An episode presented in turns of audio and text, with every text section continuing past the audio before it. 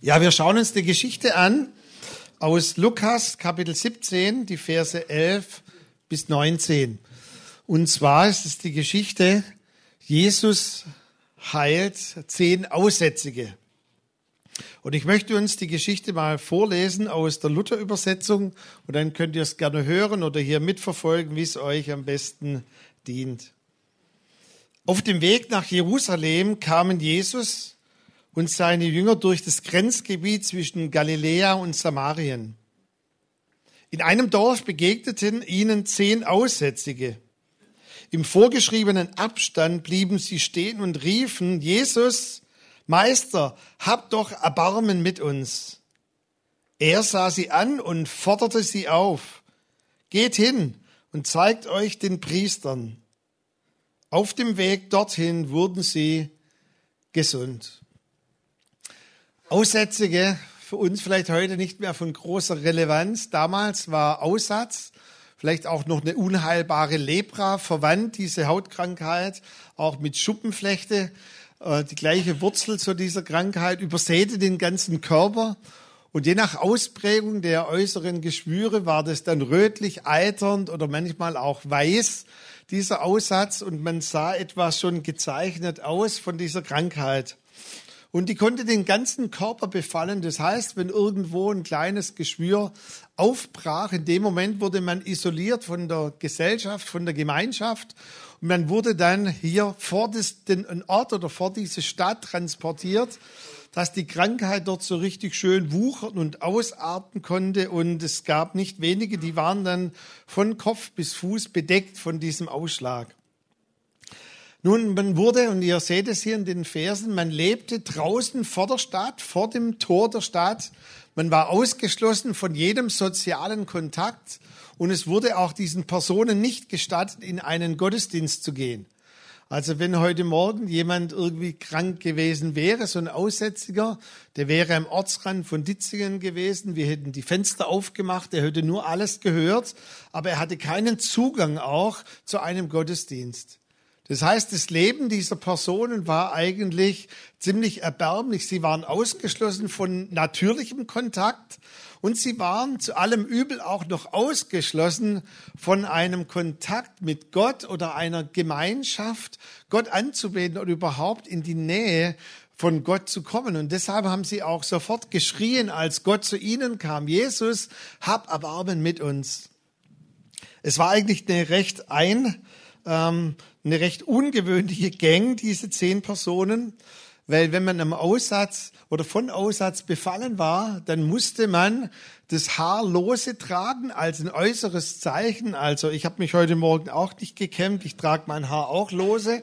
Aber ihr Frauen denkt mal drüber nach, morgens aufzustehen, das Haar nicht zu kämmen. Also ein äußeres Zeichen auch, dass man schon von außen sah, weil ja diese Krankheit auch verhüllt wurde mit dem Mantel, mit der Kleidung. Man sah schon vom Äußeren her, uh, der ist ungekämmt, Aussatz. Und die Männer mussten dann noch ihre Bärte verhüllen als ein äußeres Zeichen. Und als ob das nicht genug wäre, mussten sie immer, wenn jemand ihnen entgegenkam, unrein, unrein, unrein rufen. Ich meine, mehr Demütigung gibt's eigentlich nicht, oder? Du bist gezeichnet vom Leben, du bist gezeichnet von der Krankheit, du bist ausgeschlossen von Gemeinschaft und dann musst du auch zu allem Überfluss noch rufen, unrein, unrein, ich bin krank. Dieser Aussatz ist natürlich auch ein Sinnbild für uns neben der natürlichen Bedeutung für die zerfressende Sünde und für diese Macht, die uns zerfrisst, wenn wir Gott ferne sind.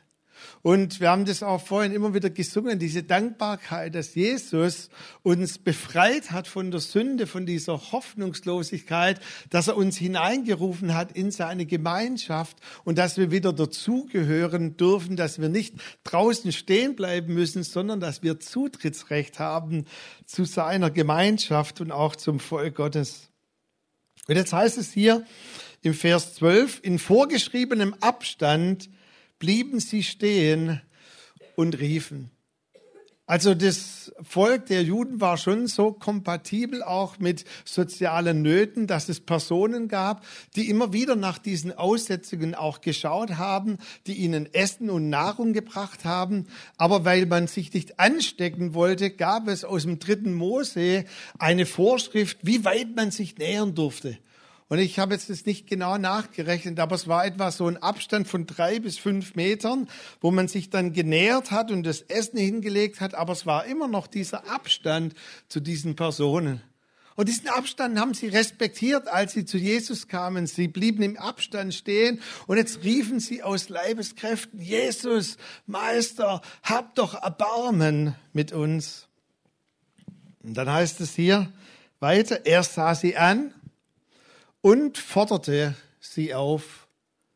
Und als ich das doch mal so reflektiert habe in der Vorbereitung, da dachte ich, das, das passt doch irgendwie nicht zusammen, dieses Anschauen und der Begriff Anschauen ist ein liebevolles Anschauen voller Mitleid und voller sich hineinversetzen in die Situation. Jesus betrachtete sie, hatte Mitleid, war barmherzig und er sah sie an und er sah sie wahrscheinlich so lange an, bis, bis er auch spürte, dass sie das Empfinden hatte, dass jemand sie mal wieder anschaut. Wisst ihr, diese Personen waren so ausgeschlossen, dass man irgendwie immer versucht hat, ihnen aus dem Weg zu gehen. Und Jesus, er schaute sie an. Aber dann der zweite Teil, und dann forderte er sie auf. Dieser Begriff ist äh, eigentlich im Griechischen das gleiche Wort für Appell. Jetzt kommt dieses liebevolle Anschauen und dann plötzlich kommt eine Aufforderung. Ja, wie passt das zusammen? Was war denn die Aufforderung? Geht hin und zeigt euch den Priestern. Und es war eigentlich dieser Appell oder diese Aufforderung, ihr seid wieder rein, ihr seid geheilt und deshalb geht hin und zeigt euch den Priestern. Wenn ihr jetzt aber aufmerksam die Geschichte verfolgt, dann seht ihr, dass zu diesem Zeitpunkt die zehn Aussetzungen noch gar nicht geheilt waren. Seht ihr das? Das heißt, Jesus betrachtete sie liebevoll, er ging voll hinein in ihre Situation, er hatte Augenkontakt mit ihnen, seine Barmherzigkeit wandte sich ihnen zu und dann kommt diese Aufforderung und jetzt macht Schritte. Und dann heißt es hier im Vers 14, dann geht hin, zeigt euch den Priestern und dann auf dem Weg dorthin wurden sie gesund. Ich habe uns das mal ein bisschen plastisch illustriert. Auf dem Weg dorthin wurden sie gesund. Du kannst dir diese Distanz außerhalb vom Ort zu wohnen zwischen 500 Metern und 2,5 Kilometern vorstellen. Egal wie du dir es heute Morgen vorstellen möchtest, stell dir mal 500 Meter vor, einen halben Kilometer oder 2,5 Kilometer. Dort spielt sich diese Szene ab und Jesus sagt jetzt, geht hin, zeigt euch den Priestern. Und jetzt waren sie aufgefordert, Schritte zu gehen. Während sie gingen, wurden sie geheilt. Das bedeutet, dass Jesus sich ihnen zugewandt hatte und jetzt waren sie an der Reihe. Kannst du dir das vorstellen, wie sie da standen, immer noch mit ihren Geschwüren behaftet und sie haben vielleicht drei, vier Schritte gemacht und sind langsam losgegangen und noch überhaupt nichts ist geschehen an ihnen. Und dann kommt so die innere Stimme der Vernunft, der deutschen Vernunft und sagt, das bringt doch alles gar nichts. Komm, wir, wir gehen wieder zurück. Hat sich bei dir schon was getan? Und vielleicht gab es so einen christlichen Schnellstarter. Kennt ihr die? Es gibt manche, die haben so eine christliche Schnellstart irgendwie implantiert. Du sagst irgendwas oder du forderst sie zu irgendwas auf und wupp, die tun das und es klappt immer alles. Kennt ihr solche Leute, bei denen anscheinend immer alles klappt? Mir sind die etwas spooky. So immer alles klappt, die machen sich auf, machen einen Schritt, wow, ich bin geheilt. Und dann brüllen sie die anderen Neuen an und sagen, warum klappt es bei euch nicht? Vielleicht gab es so einen christlichen Schnellstarter, der irgendwie nach zwei, drei Schritten schon geheilt war. Und die anderen gingen weiter. Und dann so der Reihe nach, nach 500 Metern, Nach einem Kilometer kamen die ganzen Zweifel und sie fragten sich, was machen wir hier überhaupt? Komm, wir gehen wieder zurück. Wir gehen wieder zurück in unsere Isolierung. Dort waren wir wenigstens zu zehnt, eine eingeschworene Gemeinschaft. Und vielleicht haben aber auch einige gesagt, du, es war Gott selber, der durch Jesus Christus gesprochen hat. Und was hat er gesagt? Geht hin zeigt euch den Priestern. Vielleicht waren es jetzt nur noch zehn Meter oder 20 Meter bis zum Tor der Stadt und sie gingen weiter und zwar immer noch nichts passiert. Aber die Bibel sagt uns, dass während sie hingingen, da wurden sie geheilt und ohne dass alle zehn geheilt geworden wären, durften sie nicht in diese Stadt. Das bedeutet, spätestens an dem Moment, als sie am Stadttor ankamen, nachdem sie alle, alle Schritte gemacht hatten, war diese Krankheit verschwunden und die Tore der Stadt wurden auch sinnbildlich geöffnet. Die Wachen, die dort waren, die auch untersucht haben, die diese Personen kannten, mussten sie hineinlassen, weil sie geheilt waren. Auf dem Weg dorthin wurden sie geheilt. Der erste Punkt heute Morgen aus dieser Geschichte ist die Notwendigkeit, Schritte zu gehen. Weißt du, ich glaube, dass auch Gott in 2018 uns oftmals begegnet ist in Jesus Christus, dass er oft zu uns gesprochen hat und wir wünschten uns so sehr eine Veränderung, wie wir auch vorhin gesungen haben in diesem Lied, du machst alles neu. Das wäre doch ein Riesenmotto für 2019. Gott, jetzt mach endlich in 2000 alles neu. Und Gott sagt, ja, ich wollte das schon 2018 tun. Ich habe so oft dich berührt. Ich war so oft in meiner Barmherzigkeit bei dir. Doch den Teil, den du tun darfst, ist das, was die Bibel nennt, Schritte zu gehen. Und immer in der Bibel, ihr könnt nachlesen, auch in vielen, vielen anderen Geschichten, immer zusätzlich zu dem, dass Jesus Menschen geheilt hat, hat er sie aufgefordert, Schritte zu gehen. Dieser Blindgeborene in Johannes Kapitel 9, der von Blindheit geboren war, wo die Leute sich gestritten haben, hat jetzt er gesündigt oder seine Eltern, dass er krank ist? Warum ist diese Krankheit gekommen in sein Leben? Und Jesus sagt, das spielt doch überhaupt keine Rolle für diese Person. Der ist einfach krank und jetzt muss die Herrlichkeit Gottes sich offenbaren. Dann heißt es auch hier zu ihm, er sah ihn an und er sagt, geh jetzt hin zum Teich Siloa und wasche dich. Jetzt überleg dir mal wieder diese Szene, wo die sich abspielt. Es war ziemlich weit entfernt vom Teich Siloa. Und Jesus begegnet diesem Blindgeborenen und endlich durch die theologische Diskussion hindurch steht er vor Jesus und jetzt macht er auch noch einen Brei aus Speichel und schmiert ihm die auf die Augen und jetzt sagt er, und jetzt geh noch circa 800 Meter bis einen Kilometer mit diesem Brei auf den Augen und lauf und mach Schritte und er musste gehen. Wie fühlt sich denn das an? Weißt du, Schritte zu gehen, auch im geistlichen Bereich, ist nicht immer easy.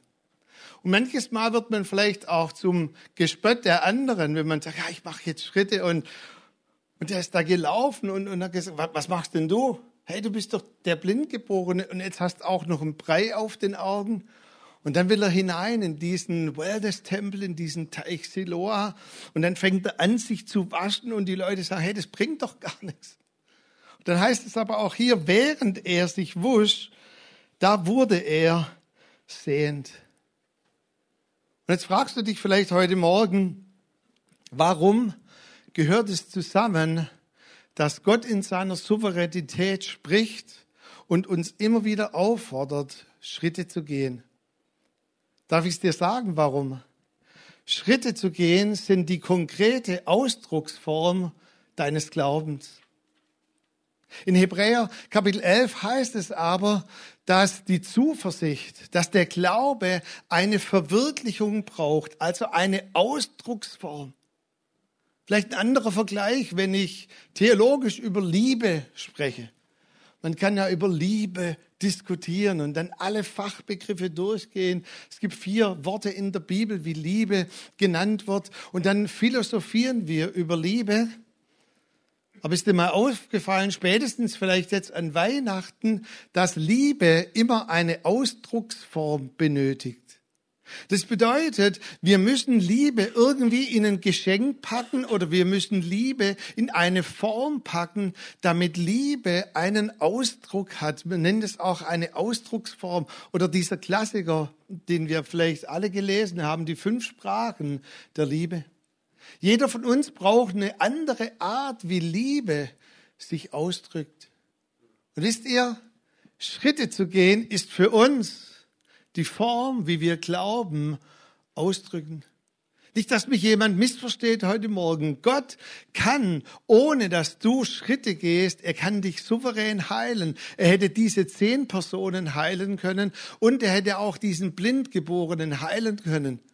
Aber wir als Menschen brauchen eine Ausdrucksform für unseren Glauben, wo unser Glaube sichtbar wird, wo unser Glaube einen Ausdruck bekommt und wo wir quasi durch das, durch das, dass wir Schritte gehen, einen Ausdruck verleihen, dass wir Gott vertrauen.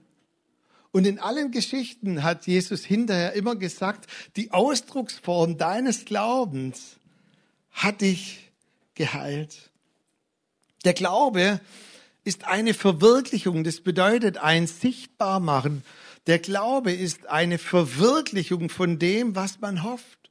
Und deshalb bietet uns Gott an, weil du mir vertraust, weil du meinem Wort vertraust, darfst du nun Schritte gehen und dadurch deinen Glauben verwirklichen oder sichtbar machen. Es gibt eine ganz krasse Bibelstelle in Jakobus 2, Vers 26. Dort heißt es, der Leib ist ohne Geist tot. Logisch. Aber dann geht es weiter und heißt, der Glaube ist ohne Werke tot. Und die ganze Bibelstelle ist auf dem sogenannten hebräischen Parallelismus aufgebaut.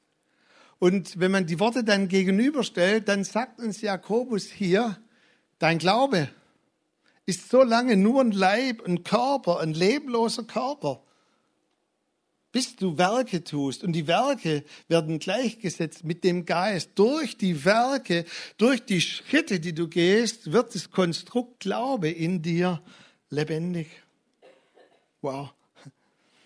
Ich liebe ja diese Bibelstelle, diesen Bibelabschnitt in Josua, wo das Volk Gottes endlich das Land einnehmen konnte, das ihnen so, so lange versprochen war. Über Generationen hinweg. Und da gibt es eine ganz krasse Aussage in Josua im Kapitel 1 im Vers 3. Josua, jeden Ort, auf den eure Fußsohle treten wird, euch habe ich ihn gegeben. So oft ich das lese, denke ich, für einen Schwaben ist das ziemlich kompliziert, weil der Schwabe würde beginnen mit jeder Ort. Aber hier heißt es jeden Ort auf den eure Fußsohle treten wird, also Zukunft, euch habe ich ihn gegeben, vollendete Vergangenheit. Ich hatte Abi in Deutsch, das mag man. Ähm, euch habe ich ihn gegeben. Ja, wie, was? Das passt doch überhaupt nicht zusammen. Auch hier nochmal eine Aufforderung, hört mal her.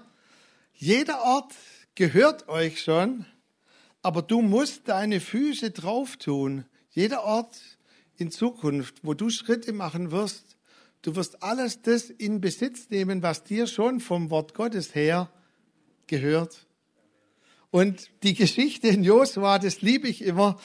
Am Schluss wahrscheinlich überblättert ihr das alles im Kapitel 12. Da ist dann die ganze Auflistung von unsäglichen Namen, die sie eingenommen haben, von Städten, von Königen. Und es sind Namen, die man nicht mal mehr aussprechen kann, ohne ein Uso getrunken zu haben. Und ganz am Schluss heißt es dann, und es waren zusammen 31 Könige. Und immer wenn ich das lese, denke ich, wow, das ist doch, das ist doch krass, das ist doch klasse. Für jeden Kalendertag einen Schritt, einen König. Es waren zusammen 31 Könige. Und es ist nochmal ein ganz klares Sinnbild für uns, dass wir jeden Tag den Schritt, jede Woche die Schritte gehen sollen und dürfen, die Gott zu uns gesprochen hat. Damit aktivieren wir den Glauben in uns und im Gehen werden wir spüren, wie diese Verheißungen Gottes sich umsetzen. Wow. Weißt du, dieser Glaube braucht immer eine Ausdrucksform. Ich weiß noch, wie ich als Kind mit elf zum ersten Mal in einem Kindercamp geschnallt habe, dass wirklich Jesus mein persönlicher Erretter und Erlöser sein wollte. Und ich, nach fünf Minuten war das mir klar. Es war hier bei uns aus der Gemeinde Thomas Wächter, seine Mom, die Edith, die hat gepredigt, feurig zu uns Kindern. Und nach fünf Minuten war mir alles klar. Und ich, ich habe immer gesagt, aber jetzt muss ich doch irgendwie das sichtbar machen, dass Jesus in mein Herz kommt. Und sie hat gesagt, Michael, jetzt warte doch ab bis zum Schluss der Geschichte. Da gebe ich euch eine Möglichkeit, das praktisch zu tun. Und ich die ganze Zeit, in der Schule war ich kein so ein Streber, aber da war, und ganz am Schluss hat sie gesagt, und nun für der Micha und all die anderen. Wer Jesus in sein Herz aufnehmen möchte, der darf jetzt einfach aufstehen in seinem Platz und darf seine Hand hochstrecken und sagen, Jesus, komm in mein Herz. Jetzt mal nochmal runtergebrochen, dass ihr es versteht. Jesus braucht es nicht unbedingt. Der hat schon lange mein Herz gesehen und mein Herz hatte sich schon, bevor ich das ausgesprochen hatte, connected mit dem Herz Gottes. Ich war schon erlöst, freigekauft. Ich hatte schon ewiges Leben empfangen. Aber ich brauchte diesen Moment der Ausdrucksform, dass ich einen Schritt gemacht habe und gesagt habe, Jesus, komm in mein Herz. Und so brauchst du 31 Kalendertage lang immer wieder einen Ausdruck, damit dein Glaube sich visualisiert. Der Glaube ist eine Verwirklichung, eine Ausdrucksform von dem, was man hofft. Auf dem Weg dorthin wurden sie gesund. Ich möchte uns zwei, drei Minuten geben, über 2018 nochmal nachzusinnen. Denk mal über dich, deine Wegstrecken. Wo stehst du eigentlich jetzt 2018? Wo stehst du auf den Wegen, in den Prozessen, inneren Prozessen, äußeren Prozessen? Wo stehst du auf deinem Lebensweg? Hey, wenn du Schritte gemacht hast, dann möchte ich dich heute Morgen wirklich beglückwünschen und ich möchte dich, dir wirklich sagen, oh, cool, dass du Schritte gemacht hast und durch den Ausdruck deines Glaubens Land eingenommen hast. Vielleicht geht es dir aber auch, wie es vielleicht einem von den Aussätzigen ging, die euphorisch Schritte gemacht haben und gesagt, ja, Jesus hat zu uns gesprochen und du läufst schon einen halben Kilometer und irgendwie ist noch gar nichts geschehen und Jesus sagt einfach, komm, Geh weiter. Bleib dran. Ich werde nicht die Scham und diese Schmach auf dir lassen, wenn du am Stadttor ankommst, dass dann immer noch nichts sich verändert hat. Geh die Prozesse zu Ende, bis wo Prozesse vielleicht noch gar nicht abgeschlossen sind, habe ich eine gute Nachricht für uns alle. In 2019 geht's weiter. Es geht weiter. Es ist so ein magischer Tag. Hey, ist nur ein Tag, keine Panik. Jesus ist dasselbe gestern, heute und in Ewigkeit.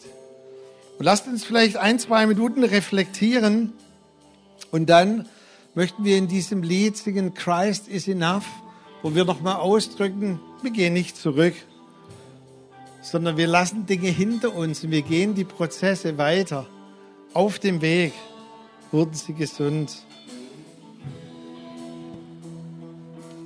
Der nächste Teil heißt, einer von ihnen lief zu Jesus zurück, als er merkte, dass er geheilt war. Laut lobte er Gott. Er warf sich vor Jesus nieder und dankte ihm.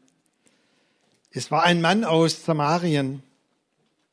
Jesus fragte, habe ich nicht zehn Männer geheilt?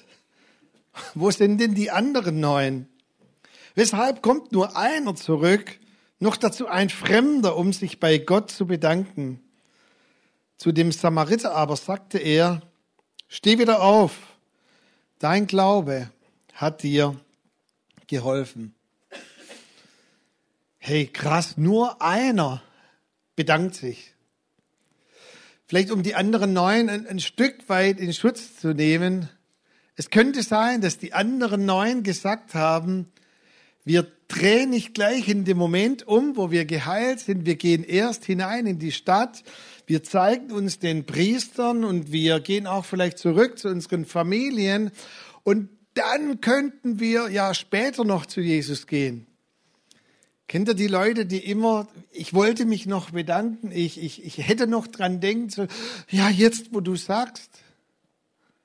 Aber eigentlich, ob sie es jetzt vergessen haben oder gar nicht auf dem Schirm hatten, dieser eine ging in dem Moment, und die meisten Bibelausleger sind sich einig, dass er in dem Moment umdrehte, zu Jesus ging und sagte, jetzt ist die ganze Sache mit den Priestern, mich den offiziellen Ärzten zu zeigen, meine Familie, die ist jetzt nicht so wichtig, als zurückzugehen zu diesem Mann, der mich geheilt hat. Nur einer geht zurück und bedankt sich bei Jesus.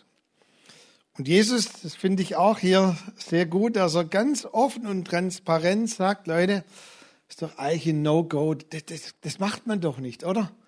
Und er fragt, wo sind denn die anderen neun? Habe ich nicht zehn von euch geheilt? Und jetzt stehst du vielleicht da und sagst, sowas würde ich nie machen. Nee, Never. Das ist, ist No-Go. Das macht man doch überhaupt nicht. Es gibt eine wissenschaftliche Untersuchung. Ich frage mich immer, für was Wissenschaftler bezahlt werden. Orte, wo Menschen sich am häufigsten mitteilen. Also ihr Inneres nach außen kehren und an diesen Orten auch am häufigsten anfangen zu jammern, zu motzen oder sagen, früher war alles besser. Wisst ihr, wo diese Orte sind? Das erste müsst ihr da wissen, ich kann es nicht wissen, der Friseur habe ich nicht notwendig. Beim Friseur öffnet man sich eigentlich, ein Friseur hat als Parallelausbildung eine Seelsorgeausbildung. Und während er dir die Haare wäscht, massiert er deine Seele. Und Wissenschaftler haben herausgefunden, der Friseur ist mit der häufigste Ort, wo die Leute jammern. Ach, wenn Sie wüssten, wie es mir geht und meine Kinder und oh, oh. Ah, und eigentlich wollte er nur Haare schneiden, ist aber ein kleiner Pastor. Der zweite Ort ist im Warteraum der Ärzte. Ich frage mich immer, warum es bei Ärzten eigentlich Warteräume gibt, oder? Ah, eigentlich hat man noch das Ansinnen, man kommt hin und wird, man muss, muss warten. Und in diesen Räumen, wenn einer mal anfängt, das haben sie auch mit so versteckten Kameras mal untersucht, wenn einer oder eine anfängt, bei mir ist gar nichts mehr aber mir ist noch viel schlimmer. Und dann fängt man an zu jammern und zu jammern und zu jammern. Aber der dritte Ort hat mich etwas schick, schick, äh, schockiert, das würde ich gerade sagen, schikaniert, vielleicht auch schikaniert, dass oft in den Kirchen und Gemeinden gejammert wird, wie schlecht es uns doch geht. Ich hatte meine Idee, die hatte ich mal wirklich mit einem Freund zusammen. Und wir hatten uns mal überlegt, als Gegenmittel da dazu eine stylische Dankbar zu bauen. Also eine Dankbar, eine Bar, und die wollten wir nennen Dankbar.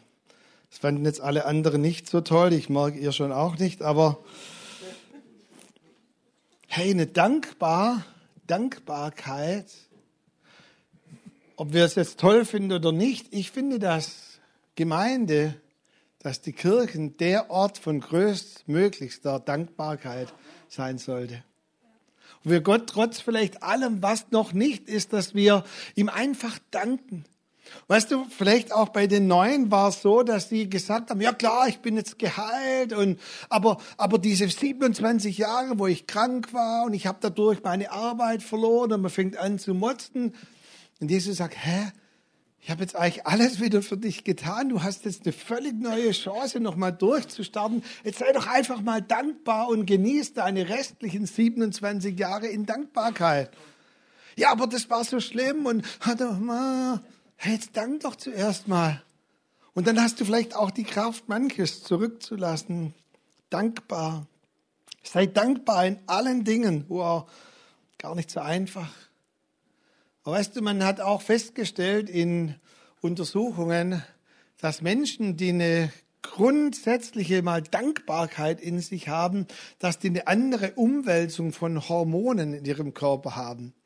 Und manche Wissenschaftler sind sich einig, da ist noch ein Streit, aber manche, sind sich einig und sagen, dass bei diesen Menschen auch Transmitterstoffe, die dann an den Körper herangeführt werden durch Medikamente, besser wirken, weil sie eine andere Umwälzung in ihrem Körper haben. Ich möchte die größtmöglichste Umwälzung an positiven Transmitterstoffen in meinem Körper. Lobe den Herrn, meine Seele, und vergiss nicht, was er dir Gutes getan hat. Lobe den Herrn, meine Seele, und was in mir ist, seinen heiligen Namen. Lobe den Herrn, vergiss nicht, was er dir Gutes getan hat. Seht ihr das? Ich kann jetzt leider hier nicht pointen, aber hier ist ein Doppelpunkt. Bis hierhin kennen die meisten die Bibelstellen und sagen, ja genau, vergiss nicht, was er dir Gutes getan hat. Doppelpunkt. Und jetzt wurde in der jüdischen Tradition auch bei dem Vers erstmal eine Pause gegeben und gesagt, jetzt denk mal in 2018 drüber nach, was er dir alles Gutes getan hat. Und dann fängt man an, bei mir war gar nichts. Doch, Februar, da könnte was gewesen sein. Hm. Und jetzt, wo ich gerade drüber nachdenke, Mai, ja, ja, hm. hey, wir haben Zeit im jüdischen Kontext, nehmt euch Zeit, ihr werdet vieles finden. Der Schreiber von diesem Psalm sagt, er vergibt mir alle meine Sünden immer wieder. Er erlöst uns vom Verderben und er krönt uns mit Gnade und Barmherzigkeit. Nochmal auch ein Sinnbild auf diese zehn Aussätzigen, die im Verderben geweiht waren. Jetzt waren sie wieder gekrönt, sie waren von ihrer Identität, sie waren wieder Teil vom Volk Gottes. Wie ein Vater, der sich seiner Kinder erbarmt. Und dann ganz am Ende dieser Aufzählung kommt dann, ach, jetzt lob einfach den Herrn und was in mir ist, seinen heiligen Namen. Wo musst du vielleicht in 2018 an diesem Doppelpunkt hier dich nochmal aufhalten und verweilen und zurückschauen? Und vielleicht musst du das tun, was dieser eine getan hat der gelaufen ist und gemerkt hat, wow, ich bin geheilt. Wow. Und dann dreht er sich um und er sagte, aber jetzt muss ich doch dankbar sein. Und jetzt muss ich meinem Dank auch Ausdruck verleihen. Und weißt du, an der Stelle kommt ein Stück weit auch die Mentalität von Gott ins Spiel. Jetzt meinen wir doch und sagen, ja, dankbar, ich bin jetzt dankbar. Das kriegt er dann schon mit. Aber Gott liebt es, wenn wir unsere Dankbarkeit ihm ausdrücken. Und auch wieder hier Ausdruck, eine Ausdrucksform von Dankbarkeit ist Gott zu loben und ihn anzubeten.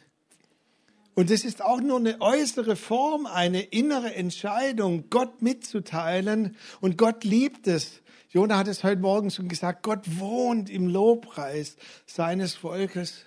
Weißt du, ich kann ja auch in den Ort hineingehen. Vielleicht war das so ein Aussätziger, der war so ganz kopfgesteuert, der sagte, jetzt habe ich mich im Priester gezeigt und Jesus übrigens, bin dir dankbar. So, jetzt habe ich es ausgesprochen und irgendwie transmittern irgendwelche Funkwellen das zu Jesus. Aber weißt du, Jesus, er liebt es, wenn er Auge in Auge mit dir steht und du ihm von deinem Herz mitteilst, für was du dankbar bist. Lobe den Herrn, meine Seele. Wo musst du vielleicht umdrehen heute Morgen, dich doch mal bewusst umdrehen, dich entscheiden, nochmal zurückblickend dankbar zu sein? Und wo hast du vielleicht unabsichtlich in der Hektik des Alltags vergessen, dankbar zu sein? Für das, was dir Gott getan hat. Wisst ihr, manches Mal ist es gar nicht bewusst, dass wir sagen, oh, jetzt gehe ich einfach weiter, jetzt bin ich mal ganz bewusst undankbar. Glaube ich gar nicht. Es ist die Hektik des Alltages, die uns manchmal so vorne ranpeitscht, vom einen zum anderen. Und deshalb war dieser Psalm auch ein Psalm der Besinnung und der Ruhe. Jetzt halt mal inne. Jetzt bleib mal stehen und jetzt dreh dich um. Und wenn du die Dinge findest, voller Dankbarkeit, dann geht genau der gleiche weg wie weg von Jesus, zurück zu Jesus. Er hat wieder Schritte gemacht und unterwegs war dieser Aussätzige schon dankbar und er hat seinen Dank ausgedrückt und gesagt, ich bin so dankbar, dass ich geheilt bin, dass ich wieder zurück zu meiner Familie darf, dass ich wieder einen Job habe, dass ich wieder Geld verdienen kann, dass diese Scham von mir runter ist. Und dann heißt es, als er ankam bei Jesus, Und als er merkte, dass er geheilt war, laut lobte er Gott und er warf sich vor Jesus nieder und betete ihn an.